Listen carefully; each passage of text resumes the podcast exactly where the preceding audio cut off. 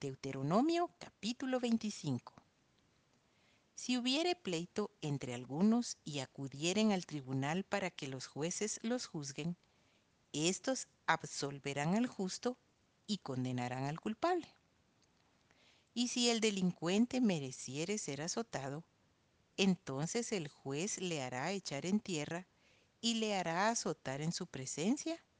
Según su delito será el número de azotes. Se podrá dar cuarenta azotes no más, no sea que si lo hirieren con muchos azotes más que estos, se sienta tu hermano envilecido delante de tus ojos. No pondrás bozal al buey cuando trillare. Cuando hermanos habitaren juntos y muriere alguno de ellos y no tuviere hijo, la mujer del muerto no se casará fuera con hombre extraño. Su cuñado se llegará a ella y la tomará por su mujer y hará con ella parentesco. Y el primogénito que ella diere a luz sucederá en el nombre de su hermano muerto, para que el nombre de éste no sea borrado de Israel. Y si el hombre no quisiere tomar a su cuñada, irá entonces su cuñada a la puerta, a los ancianos, y dirá, mi cuñado no quiere suscitar nombre en Israel a su hermano, no quiere emparentar conmigo. Entonces los ancianos de aquella ciudad lo harán venir y hablarán con él. Y si él se levantare y dijere, no quiero tomarla, se acercará entonces su cuñada a él delante de los ancianos y le quitará el calzado del pie y le escupirá en el rostro y hablará y dirá así. Así será hecho al varón que no quiere edificar la casa de su hermano.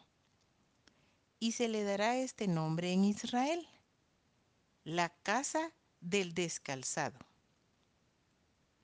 Si algunos riñeren uno con otro, y se acercare la mujer de uno para librar a su marido de mano del que le hiere, y alargando su mano asiere de sus partes vergonzosas, le cortarás entonces la mano, no la perdonarás.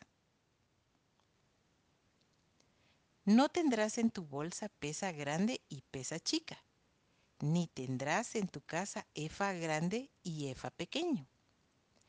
Pesa exacta y justa tendrás, efa cabal y justo tendrás, para que tus días sean prolongados sobre la tierra que Jehová tu Dios te da.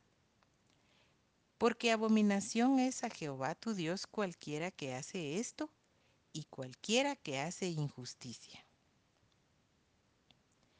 orden de exterminar a Amalek.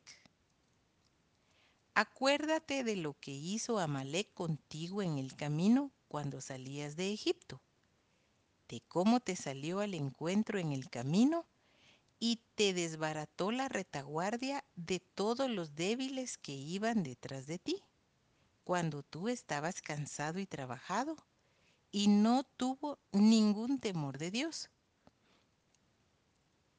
Por tanto, cuando Jehová tu Dios te dé descanso de todos tus enemigos alrededor, en la tierra que Jehová tu Dios te da por heredad para que la poseas, borrarás la memoria de Amalek de debajo del cielo. No lo olvides.